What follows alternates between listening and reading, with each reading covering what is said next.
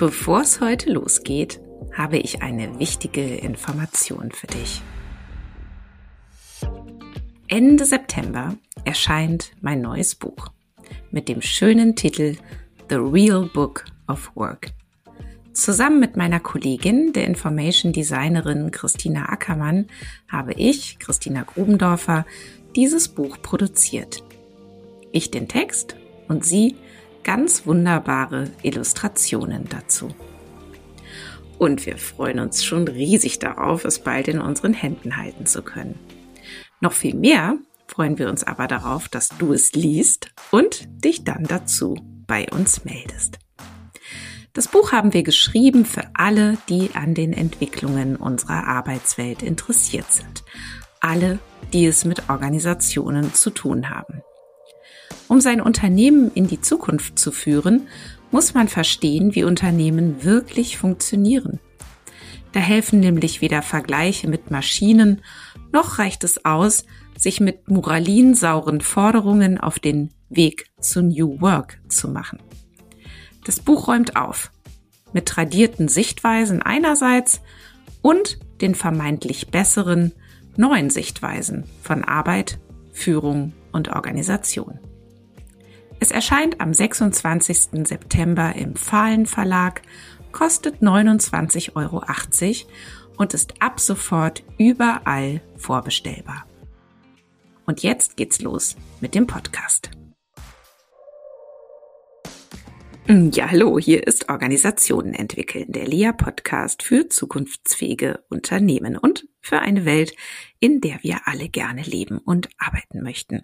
Ich bin Christina Grubendorfer, Gründerin von Lea und Autorin und ich freue mich, dass du auch heute wieder zuhörst.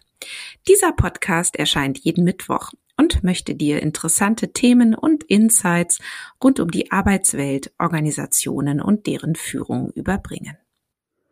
Ja, heute geht es um Macht, um Emotionen und um Bewusstsein. Und wie das alles miteinander zusammenhängt, das verrät uns meine heutige Gesprächspartnerin Maria Spindler. Ja, Maria berät und lehrt und schreibt zu den Themen Machtbewusstsein, Führungskultur, Strategieentwicklung sowie auch Gruppendynamik. Und das passt auch gut, denn sie ist unter anderem auch Lehrtrainerin für die ÖGGO, also die Österreichische Gesellschaft für Gruppendynamik und Organisationsberatung. Ja, ich freue mich sehr, dass du heute zu mir ins Podcaststudio gekommen bist. Liebe Maria, herzlich willkommen. Hallo Christina, ich freue mich sehr, bei dir zu Gast zu sein. Sehr schön. Sag mal, ähm, habe ich dich denn korrekt anmoderiert oder würdest du gern noch was korrigieren oder ergänzen? Nein, das war perfekt. Ich danke dir. Na gut, wunderbar. Ja. Du, dann lass uns doch gleich ähm, ins Thema eintauchen. Wir wollen ja heute über Macht sprechen, über Emotionen und über das entsprechende Machtbewusstsein beziehungsweise Emotionsbewusstsein, wie du es nennst. Und ja, lass uns doch so starten. Ich habe mir ein paar Beiträge von dir durchgelesen und da taucht immer mal wieder auf oder mir ist es irgendwo auch begegnet im Zusammenhang mit einem deiner Bücher Macht als Schlüsselressource des 21. Jahrhunderts. Wieso bezeichnest du Macht als Schlüsselressource? Nimm uns mal mit. Ja, ähm, ich finde ja, dass Machtskills, ich nenne es auch Machtskills, also was man sozusagen mit ähm, ähm, Macht, als äh, ob man mit Macht etwas ähm, tun kann oder ob man dem nur ausgeliefert ist und ob man mit Macht etwas tun kann oder etwas gestalten kann oder etwas voranbringen kann, das hängt davon ab, ob ich Macht als sowas ja wie auch als Skill verstehen kann. Mhm. Und ähm, wenn ich das nicht könnte, würde es ja heißen, ich bin in eingeschliffenen Machtmustern, ähm, ich bin denen ausgeliefert. Und das heißt auch, ich kann die Machtdynamik, die in mir ist und um mich herum ist, nicht steuern. Und deswegen finde ich ja, dass Machtskills ähm, Hardcore sind, obwohl sie eigentlich ja Soft Skills sind Und das hast du ja schon gut angedeutet mit dem Thema Bewusstsein und Emotionen. Die Frage ist, wie weit kann ich für mich ein Bewusstsein herstellen zu, ähm, welche Machtverhältnisse sind da, die mich umgeben in der Organisation, in der Familie, in der Gesellschaft und kann ich mir die bewusst ähm, hernehmen und bewusst etwas damit gestalten. Mhm. Ähm, denn man muss natürlich bedenken, dass äh, Machtmuster tradierte Muster sind.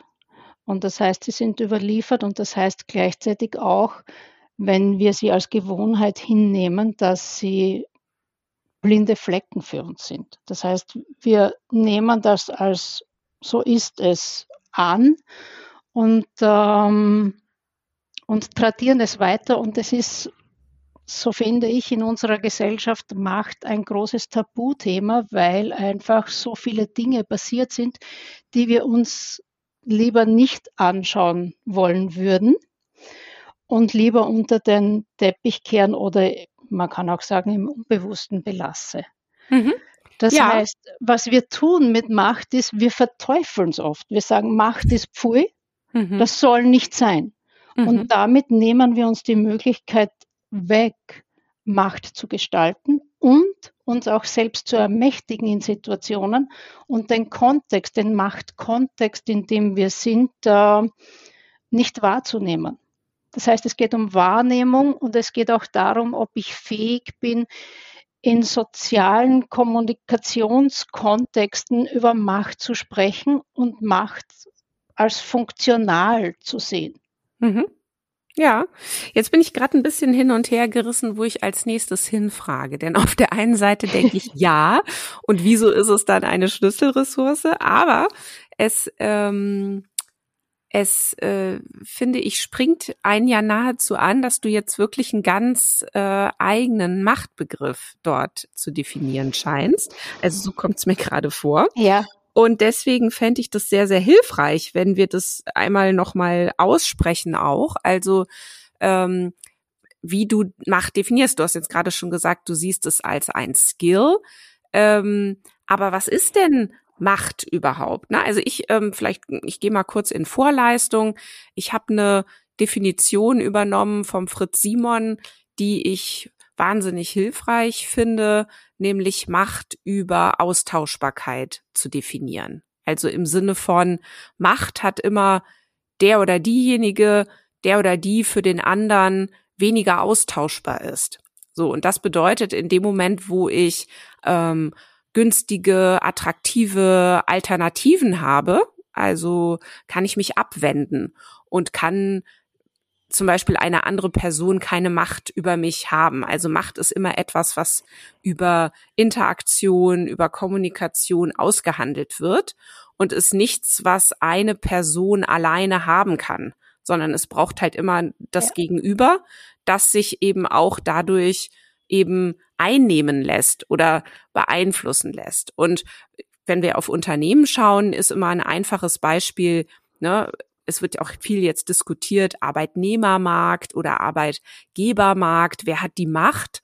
Und es ist vom Umkehr der Machtverhältnisse die Rede. Also wo früher die Unternehmen gesagt haben, ja, bewirb dich bei uns und jetzt zeig mal, was du kannst und was du hast und ob du gut genug für uns bist, ist es eben an vielen Stellen mittlerweile umgekehrt. Und die ähm, Unternehmen müssen sich bei den Arbeitnehmern, Arbeitnehmerinnen bewerben und sagen, hier, wir sind ein toller Arbeitgeber, eine tolle Arbeitgeberin, komm doch zu uns. So, ne, also das jetzt als ein, einmal so in Vorleistung zu gehen, das ist für mich der, der Machtbegriff, so würde ich ihn verstehen.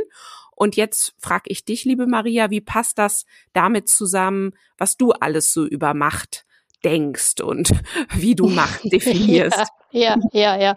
Ja, das mit der Austauschbarkeit, da kann ich mich sehr gut wiederfinden.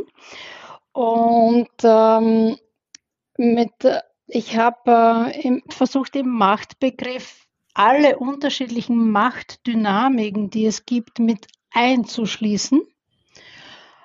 Und ähm, und das passt wirklich gut zur Austauschbarkeit, weil das bringt mich selbst in eine Verantwortung, nämlich zu schauen, in welcher Position bin ich denn in diesem Machtverhältnis oder in dieser Austauschbarkeit, würdest du sagen? Und ich habe mich in meiner Machtdefinition sehr orientiert an Mary Parker Follet und Hannah Arendt. Mhm.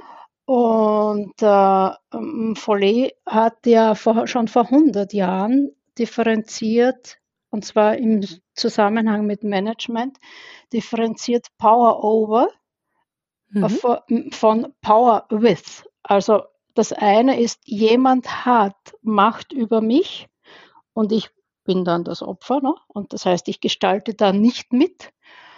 Und das andere ist, ich habe Macht mit jemandem gemeinsam. Das würde in diese Austauschbarkeit oder wir tun das gemeinsam und wir stellen gemeinsam eine Machtdynamik her hineinpassen. Und ähm, die Hannah Arendt ähm, hat ja differenziert, das habe ich sehr spannend gefunden. Das eine ist Gewalt und das andere ist Macht. Und wenn jemand Gewalt anwendet, hat die Person oder das System Macht verloren. Mhm. Weil ähm, sozusagen, sobald ich ähm, Gewalt ausübe, kann ich, habe ich eigentlich die Position verloren, für den anderen oder für die andere Seite attraktiv zu sein, um gemeinsam was zu gestalten. Mhm, ja. Das heißt, es geht bei Macht um gemeinsames Handeln. Und ich finde ja, dass wir Macht wirklich neu denken müssen, um in dieses gemeinsame Handeln zu kommen, weil dadurch können wir ja auch gemeinsam Zukunft gestalten. In der Familie, im Unternehmen, in der Gesellschaft. Es geht darum, wie können wir gemeinsam was in Bewegung bringen. Und dafür, was ich äh, möglicherweise da, ich sage mal, Besonderes äh, hervorgehoben habe, ist die, der Zusammenhang mit Bewusstsein weil wir ja davon ausgehen können, dass wir in unterschiedlichen Bewusstseinszuständen sind.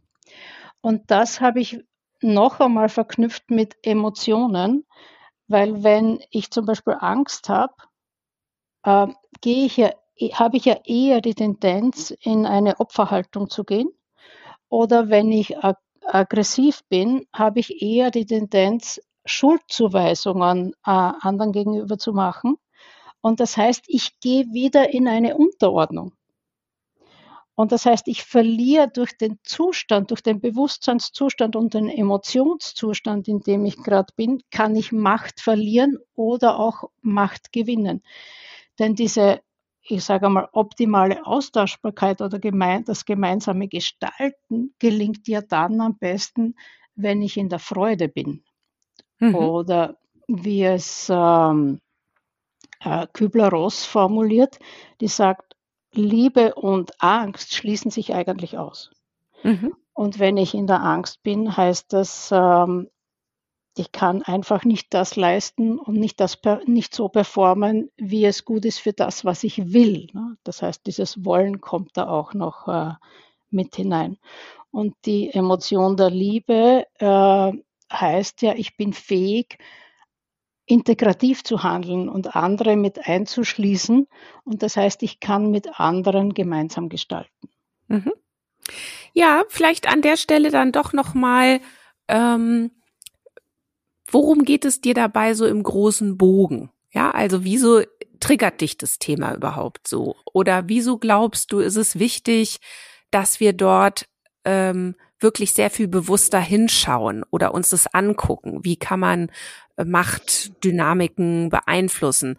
Ähm, also du hast ja eben schon gesagt, es geht darum, Zukunft gemeinsam zu gestalten. Ist es auch das, was dich ganz persönlich daran interessiert oder worum geht es dir dabei? Also wieso beschäftigst du dich damit überhaupt so viel oder wieso spürst du den Drang, dieses Thema auch in die Welt zu bringen? Ja, wenn ich äh, ich antworte einfach ganz persönlich. Gerne. Ich äh, komme aus einer Sucht- und Gewaltfamilie. Mhm. Und das heißt, ich habe ein Muster in mir war mich unterzuordnen und einzuordnen, um möglichst wenig an diesem Sucht- und Gewaltsystem, um möglichst wenig beschädigt zu werden von diesem System. Ja. Und das hat mich ähm, ähm, in die Auseinandersetzung mit Theorie und Bewusstsein gebracht. Das war eigentlich mein Ausweg aus dem Ganzen. Mhm. Und ich finde die Auseinandersetzung mit Theorie und Bewusstsein insofern interessant, weil man ja bei der Bewusstseinsentwicklung, ähm, ich sage mal, auf unterschiedlichen Bewusstseinsebenen unterschiedliche Wahrheiten generiert. Wenn ich im Bewusstsein der Gewohnheit bin, also das heißt welches Machtsystem ist das äh, vorherrschende, das äh, historisch gewachsen ist, gehe ich ja eher in die Angst und ordne mich dem unter. Mhm. Und um mich daraus zu befreien, brauche ich die Emotion der Aggression. Also wie wir Revolutionen gestartet haben oder was es jetzt so in der Gesellschaftsentwicklung auch gibt, wo Aggression entsteht und gleichzeitig auch was Neues daraus entsteht.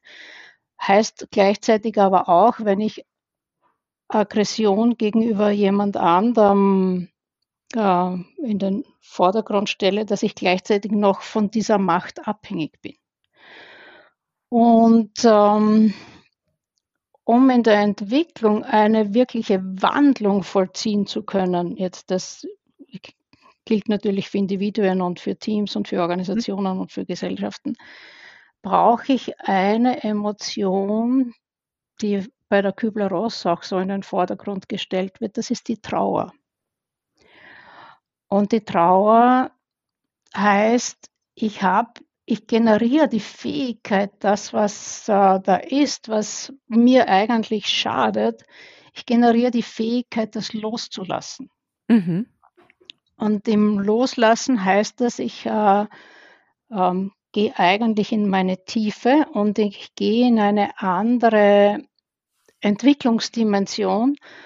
Und diese Entwicklungsdimension kann man auch nennen, vertikale Entwicklung, Bewusstseinsentwicklung, wo ich mir selber bewusst werde. Also wie denke ich, wie fühle ich, welche Gefühle habe ich und was will ich. Und wenn ich diese drei äh, Bewusstheiten für mich hergestellt habe, heißt das, ich kann auch meine Zukunft gestalten. Das ist ein Prozess der Selbstermächtigung, durch den wir gehen. Mhm. Und in der Gruppendynamik, weil du das angesprochen hast, durchlaufen wir ja eigentlich diese Phasen, wo wir auch durch diese Emotionen gehen und auch durch diese unterschiedlichen Bewusstseinszustände. Wir gehen durch den Bewusstseinszustand der Gewohnheit. Die Aggression entsteht ja, wenn wir ähm, merken, logisch, wenn wir logisch erfassen, da passt etwas nicht, also Theorie kann da irrsinnig viel auch leisten, wenn wir merken, logisch passt etwas nicht und das ist ungerecht. Mhm. Das ist dieses lineare Bewusstsein, von dem auch oft, von dem ich auch gern spreche. Das heißt, ich denke mir, da ist die eine Seite und die und das äh, äh wäre der nächste Schritt und das ist ein Schritt und das ist ein Schritt und es geht nicht und die Emotion der Aggression macht das auch, bringt das auch in Bewegung. Und das heißt, was so wichtig ist, ist, dass wir uns unserer Emotionen bewusst werden und auch die, damit eröffnen wir die Fähigkeit, dass wir Kontexte und andere Perspektiven und andere Interessen überhaupt als wahr erkennen können. Also da gibt es nicht nur meine logische Wahrheit, sondern es gibt auch andere Wahrheiten und je nach Kontext und Emotionszustand entsteht eine andere Wahrheit. Und das heißt, wir können von dieser Bewusstseinsebene Linearität in die Multidimensionalität gelangen. Und wenn man das in Organisationsstrukturen denkt, denkt heißt das auch, wir können von der, vom hierarchischen System in das Netzwerksystem oder in die Netzwerkorganisation uns entwickeln. Das heißt, dieses Bewusstsein, ich nicht ich bin eine Emotion, zum Beispiel ich bin eine aggressive Person, sondern ich habe unterschiedliche Emotionen in unterschiedlichen Kontexten und andere Menschen haben auch unterschiedliche Emotionen in unterschiedlichen Kontexten und auch in Relation zu ihren Interessen.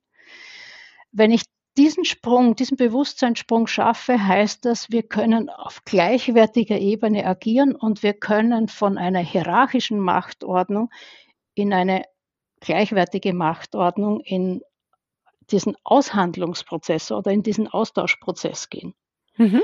Und das heißt, wir müssen eine Transformation durchlaufen. Wir müssen uns wandeln und ähm, durch diese Trauer entsteht dieser sozusagen diese, das ist die Wandlungsenergie, kann man auch sagen.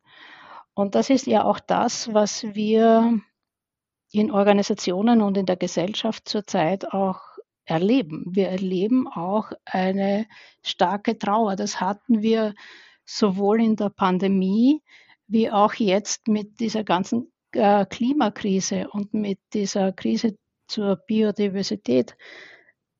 Sieht man, dass Menschen einfach traurig sind, weil so viel zerstört ist. Und ich, das ist natürlich ähm, gleichzeitig auch eine große Chance, die wir haben, zu sehen, dass, wie wir bis jetzt gewirtschaftet haben und wie wir bis jetzt Organisationen gedacht haben und Führungskulturen gedacht haben, so kann das nicht gehen. Und wir erfassen es nicht nur logisch, sondern wir können es auch emotional tragen.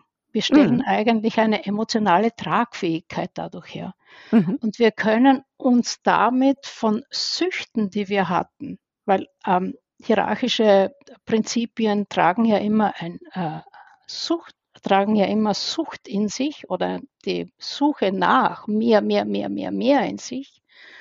Und dadurch können wir uns eigentlich davon befreien. Das ist eigentlich ein Befreiungsschlag. Ja, ja. Also was mir gerade also total gefällt, ist, dass die Trauer dadurch jetzt noch mal so einen anderen Anstrich bekommt. Ja, also weil eigentlich ist ja Trauer häufig verbunden erstmal mit, oh, das ist irgendwie was Unangenehmes, da da muss man dann auch schnell wieder raus und das ist auch was, ja, okay, da brauche ich Aufmerksamkeit, ne, Trauerarbeit, Stichwort. Ähm, aber eigentlich, eigentlich ist es doch gut, wenn das dann auch wieder vorbei ist. Und wenn ich dich jetzt so höre, dann kommt bei mir an, nee, das ist total hilfreich. Also wenn, wenn wir jetzt in, wenn wir diese Trauer wahrnehmen, ähm, dann können wir darüber eben auch in eine andere Art von mh, hm, Kraft kommen und Veränderung anstoßen. Habe ich dich da richtig verstanden? Ja, ja. ja. Das ist diese Emotionen bewusst zu leben, heißt ja, wir können einen Prozess durchlaufen. Äh, was, warum Trauer oder auch Aggression oft so negativ ähm, besetzt sind, ist ja, weil wir, weil wir Menschen und Systeme kennen, die hängen geblieben sind, die anhaften an solchen Emotionen, die eine Fixation haben. Mhm. Und zu sehen, aha, das ist ein natürlicher Prozess, den wir durchlaufen, den wir immer wieder durchlaufen werden. Und die Trauer die Aggression hilft uns, uns abzugrenzen gegen irgendwas und die Trauer hilft uns, etwas loszulassen, von dem wir früher geglaubt haben oder bis jetzt geglaubt haben. Das ist total wichtig. Und das heißt, wir können es loslassen, das heißt, wir können uns aufmachen zu etwas Neuem. Geme und auch, natürlich auch gemeinsam. Mhm. Und Lass uns doch da jetzt noch einmal wieder die Brücke zurückschlagen, auch ähm, dann zum Machtbewusstsein oder zur Macht an sich. Ne? Und dann vielleicht auch noch ein, zwei Schritte weiter zu gucken auf unseren Kontext hier äh, der, der Organisation, der Führung. Ähm, und vielleicht können wir sogar noch äh, den, den, den Schritt wagen. Und was heißt das jetzt eigentlich wohl möglich für Führungspersonen, ja, wenn die, wenn die so hinschauen. Ähm, aber erst noch mal so den Bogen zurück. Also, wenn ich dich jetzt richtig verstehe, dann sagst du ja, wir brauchen da eine tiefgreifende Transformation. Wir brauchen ein anderes Bewusstsein, einen anderen Zugang zu uns selbst. Wir sollten verstehen lernen, dass wir nicht einfach sind, sondern dass wir eben in verschiedenen Zuständen sein können, dass auch andere Menschen selbstverständlich in den verschiedensten Zuständen sind, dass wir uns darin begegnen können und über dieses ähm, Ausloten, ne, wo bin ich gerade, wie geht's mir gerade, wie geht's dem anderen, kommen wir in eine andere Interaktionsqualität oder in eine andere Kommunikationsqualität. Und über diese Qualität können wir auch ganz andere Impulse in unsere Welt geben, in unsere jeweiligen Kontexte geben und sei es in mein Team oder in mein Unternehmen. So, so würde ich es jetzt erstmal zusammenfassen und dann wäre ja noch mal jetzt trotzdem die Frage, Hörerinnen und Hörer, ähm, äh, vielleicht geht's denen auch gerade so, wie, wie passt jetzt da trotzdem nochmal dieser Machtbegriff rein? Also da ja. merke ich, habe ich es noch nicht so ganz ähm, zu fassen oder da kriege ich es noch nicht so ganz zu fassen. Ja. Also zurück zum Machtbegriff. Ähm, je nachdem, in welchem Zustand wir sind, äh, geraten wir in unterschiedliche Machtverhältnisse. Wenn ich im Zustand der Gewohnheit bin, heißt das, ich übernehme das Machtverhältnis, so wie es vorherrscht.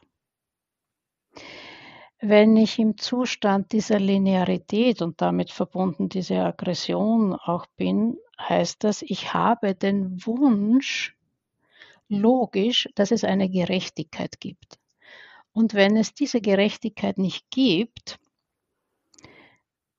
weil es ein Oben-Unten-Verhältnis gibt, weil die einen mehr haben, die anderen weniger haben oder die Unternehmen, weil die einen ein größeres Zimmer haben oder Homeoffice haben können oder in die Firma gehen dürfen oder was auch immer. Ja, das heißt, wenn wir ungleich behandelt werden und äh, ungleich viel haben zum Beispiel, äh, weist das ja hin auf die Linearität, auf ein hierarchisches Prinzip. Und mit Aggression, ähm, also und da ist der Schritt von der Angst hin zur Aggression total wichtig, äh, weil es auch eine, ein, ein von, von innen nach außen gehen ist, ähm, sozusagen eine, äh, eine Veränderung in mir. Und dadurch kann ich äh, mich auch ein Stück weit setze ich eigentlich den Schritt, um mich zu befreien aus diesem Machtverhältnis, mhm. aus diesem Oben-Unten-Machtverhältnis. Und dann kann ich mir bewusst werden, wenn ich ein Stück weit unabhängig bin, wo bin ich denn überhaupt? Oder wo sind wir als Unternehmen am Markt? Und was wollen wir überhaupt als Unternehmen am Markt? Oder was wollen wir im Verhältnis zur anderen Abteilung oder zum anderen Unternehmen? Und wie können wir uns ähm, auch gut artikulieren. Das heißt, mhm. ich brauche einen bewusst, ich gehe durch die Emotionen und durch diese unterschiedlichen Bewusstseinsstufen und gen generiere damit eine Selbstermächtigung Schritt für Schritt für Schritt, indem mir mehr und mehr und mehr bewusst wird, was ich eigentlich will und wie ich eigentlich oder wie wir eigentlich in der Zukunft sein wollen. Mhm. Ich gehe von der äh, Abhängigkeit in die Unabhängigkeit und eigentlich in die Freiheit. Mhm. Und wenn ich in der Freiheit bin, kann ich mich frei gegenüber anderen verhalten. Das heißt, ich kann in einen aktiven, von mir gesteuerten Austauschprozess gehen. Das heißt, wir können gemeinsam Macht haben. Das, ich kann ein, dieses Macht mit herstellen und wenn ich das geschafft habe, dann können wir gemeinsam in, was ich nenne, Macht für. Ja, das heißt, wir können, mhm. wenn wir gelernt haben oder uns dorthin bewegt haben im Bewusstsein, dass wir gemeinsam Macht haben können und dass nicht darum geht, wer steht drüber und wer steht drunter, dann können wir uns überlegen, was können wir gemeinsam in der Zukunft tun und wie können wir gemeinsam Entwicklung vorantreiben. Mhm. Und das braucht eines, und da relativiert sich jetzt oder da kehrt sich jetzt dieses, diese Wichtigkeit des Machtthemas jetzt einmal auf den ersten Blick um. wenn mir Macht nicht mehr wichtig ist, habe ich mich befreit. Das ist eigentlich der freieste Zustand, in dem ich sein kann. Ja. Weil ich da am handlungsfähigsten bin. Weil sonst schaue ich ja immer, was tun die anderen, äh, wo sind die besser, wo bin ich besser. Das heißt, ich kann dann auch aus dieser Konkurrenz aussteigen. Und das hat ja, und das macht zum Beispiel Führungskräfte oder auch Unternehmen einzigartig. Und wenn ich einzigartig bin, dann bin ich eigentlich am mächtigsten. Ja, ich glaube, das wäre tatsächlich ein Zustand, der kommt mir vor wie so ein Schutz oder so ein Regenmantel, mit dem ich mich dann vielleicht auch wieder trauen würde, in eine Organisation zu gehen.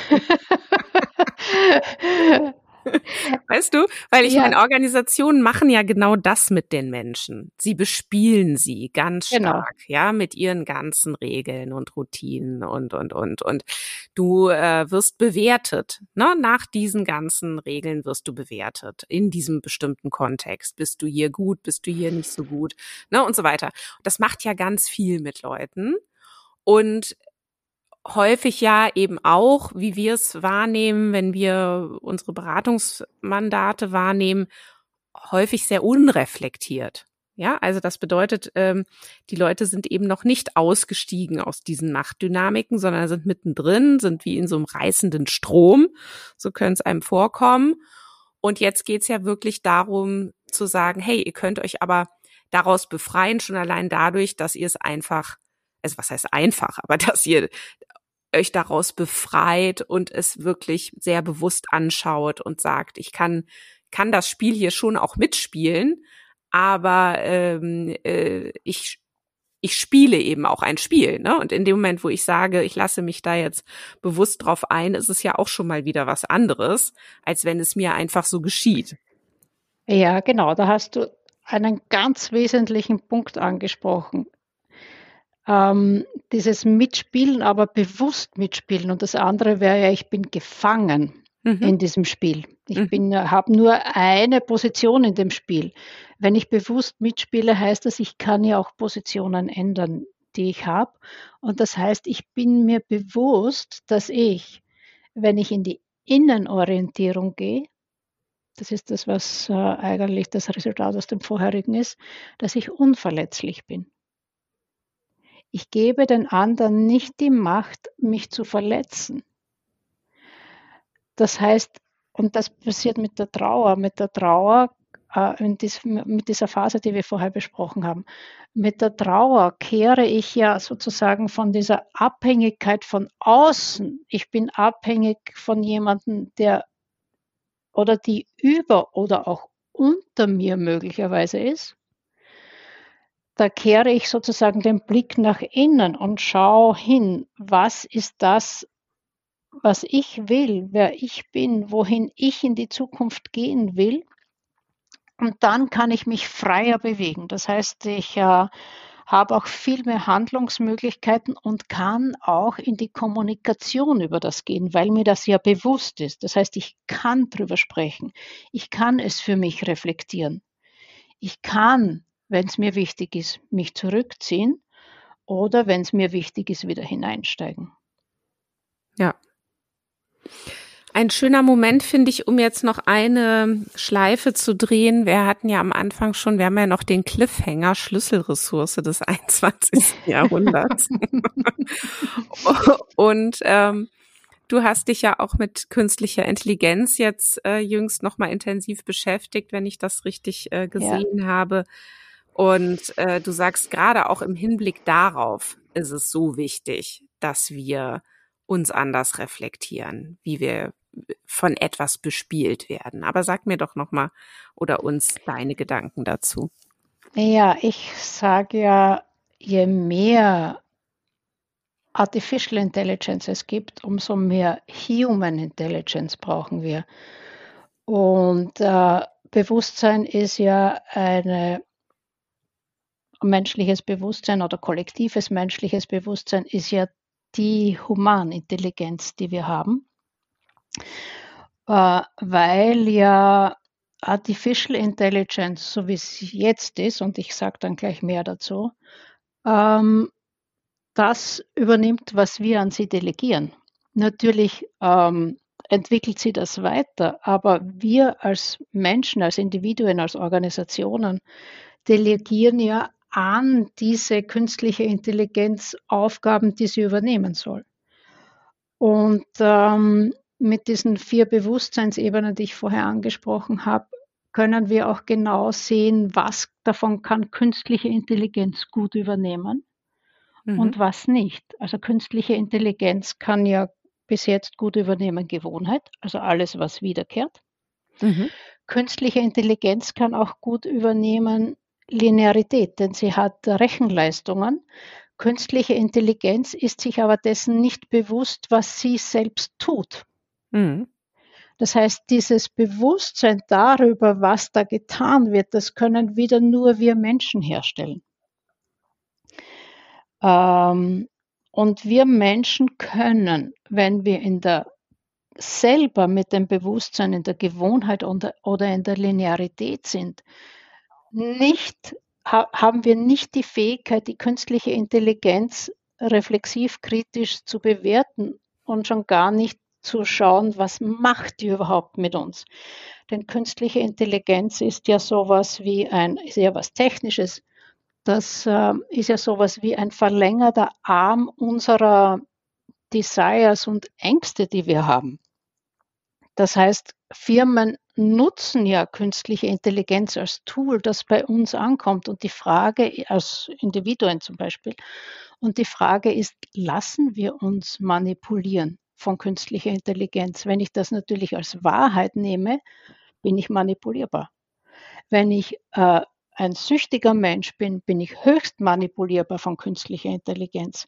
Wenn ich mich nicht mit künstlicher Intelligenz beschäftigt habe und was äh, die Macht mit der Gesellschaft, bin ich auch der künstlichen Intelligenz ausgeliefert. Denn was wir nicht dürfen, ist diese, ich sage mal, diese Bewegung oder diese, diese Entwicklung, die es gerade gibt, nur technischen Menschen zu überlassen, Technikern und Technikerinnen zu überlassen, da haben wir ja alle eine Verantwortung, weil wir ja mit der künstlichen Intelligenz, mit diesen Large Language Models ja, ähm, mhm. mitgestalten. Wir mhm. gestalten ja mit jeder, mit jedem Auftrag, den wir an ein Tool geben, gestalten wir dieses Tool mit. Und die Frage ist, wie gestalten wir es mit? Das heißt, wir können uns da gar nicht aus der Verantwortung ziehen. Es ist ja kein ganz klar mechanisches System mehr. Das hat sich ja, da hat sich ja die Technik ein Stück weit weiterentwickelt. Mhm. Ja, richtig. Sie, generiert, sie heißt ja auch Generative Artificial Intelligence. Sie generiert ja selber was. Und wenn wir dann in die äh, Artificial General Intelligence gehen, wird das Spiel ja noch einmal ein ganz ein neues, weil dann ja Technik mit Biologie verknüpft wird. Und was heißt das, äh, was wir mit uns dann biologisch machen können. Das heißt, ich als Mensch kann mich mit dem Wissensnetz, mit dem technischen Wissensnetz, das es gibt, verknüpfen. Das heißt, ich, ähm, ich habe sowas, ich habe die Möglichkeit in der, der Artificial Intelligence wird es genannt, Enhancement. Das heißt, ich kann ähm, meine Fähigkeiten zu Superfähigkeiten ausbauen. Mhm. Und das heißt auch, es wird in der Zukunft äh, Menschen geben, die Superfähigkeiten haben und Menschen, die normal sind. Das heißt, die Diversität in der Gesellschaft, wie wir als Menschen in der Gesellschaft agieren, wird explodieren. Mhm. Und was machen wir dann mit diesen, wie können wir dann sozial in der, sozusagen in unserer Sozialfähigkeit und unserer emotionalen Fähigkeit, wie können wir dann diese Integrationsleistung wiederherstellen, damit wir als ich sage mal, nicht ganz auseinanderklaffen als Gesellschaft. Mhm. Ich könnte jetzt reden, ich weiß jetzt nicht, vielleicht stellst du wieder mal eine Frage. Ich höre dir ganz gebannt zu. Und äh, genau, meine Gedanken kreisen natürlich über die Superkräfte der Helden und Heldinnen in den Comics meiner Tochter. und habe gerade so gedacht, ja, das ist äh, nicht mehr weit hin, ja, dass das kein Stoff mehr ist für Science Fiction. Ähm, die, die Frage ist ja, was ist dein, was ist dein Appell dann an uns hier? Ja, also wenn du sagst, ja. wir alle haben eine Verantwortung, das äh, gestalten wir alle mit. Und das eine ist eben, da auszusteigen, zu sagen, ich lasse mich hier nicht unreflektiert manipulieren, sondern ich bin mir dessen bewusst und beobachte das. Und dadurch mache ich schon mal einen Unterschied. Und das andere ist aber auch, äh, wenn ich dich höre, wir gestalten das alle mit. Und was wären denn aus deiner Sicht, also einfach jetzt mal ne, gegenwärtige Zukunft, auch eben nützliche Gestaltungsimpulse oder heilende oder balancierende oder ich weiß gar nicht, ob das so die Vokabeln sind, die da für dich passen, aber die kommen mir jetzt so in den Sinn. Ja, ähm, ich gehe noch einen kleinen Schritt zurück und ja. das knüpft am Thema Macht an. Also, ich finde, es gibt keine Experten und Expertinnen in Artificial Intelligence. Denn wir alle sind Experten und Expertinnen in Artificial Intelligence. Das heißt, es braucht einmal diese Selbstermächtigung, dass ich wirklich weiß, ich gestalte damit. Das ist das Allerwichtigste. Und dann kann man natürlich überlegen, wo gibt es die größten Hebelwirkungen, die wir haben. Und ich finde ja, und da arbeite ich ja viel hinein, ich finde ja, Organisationen sind ja systemtheoretisch betrachtet Transformatoren für Gesellschaft. Das heißt, wie wir unsere Organisationen gestalten und wie wir Führung denken und wie wir Unternehmenskultur denken und wie wir Führungskultur weiterentwickeln, das finde ich ist der größte Hebel, den wir haben. Denn alle Menschen sind irgendwo auch in Organisationen eingebunden. Organisation transformiert Gesellschaft. Unser, der Globus, alles, was wir tun, ist eigentlich von Organisationen durchdrungen. Mhm. Und Führung ist die, ähm, soll ich sagen, das sind die Menschen oder die Führungssysteme, die Organisationen gestalten. Das heißt, das ist eigentlich der größte Ansatzpunkt. Und diese und über das Bewusstsein der Linearität hinauszugehen, das und in diese Multidimensionalität zu gehen mit den Emotionen, die Emotionen in den Organisationen überhaupt als wichtig wahrzunehmen und nicht abzuspalten von, da wird gearbeitet und dort irgendwo gibt es das private Leben oder auch diese Idee von Work-Life-Balance. Das ist für mich so was Unnatürliches und ich glaube, das bringt uns nicht weiter. Mhm. Work-Life-Balance ist für dich was Unnatürliches. Ja, weil ja. Mhm. Weil Arbeit ja auch mein Leben ist. Das, ja, sagt, ja. das sagt ja gleichzeitig auch, da gibt es die Arbeit und dort irgendwo gibt es mein Leben. Da, mhm. da gehe ich ja in eine Trennung hinein, da gehe ich in eine Linearität hinein und nicht in eine äh, Multidimensionalität, wo alles zusammengehört. Mhm. Ja. Ja, liebe Maria, ähm, leider ist unsere Zeit schon rum. Schade. Sehr schade. Das Und, war sehr spannend jetzt mit dir. ja, du, das kann ich nur zurückgeben. Liebe Maria, ich habe dir wirklich sehr, sehr gerne zugehört und es wirkt sicherlich noch nach. Ich habe jetzt, glaube ich, einige Impulse mitgenommen und vieles gelernt und ich hoffe, unsere Hörerinnen und Hörer auch. Und an der Stelle erstmal ganz lieben Dank. Und ich hoffe, unsere Wege treffen sich dann auch nochmal woanders als nur in diesem Podcast. Also. Ja, ich, ich danke dir sehr für deine Einladung. Und ja, bis bald wieder. Bis bald. Tschüss. Ciao.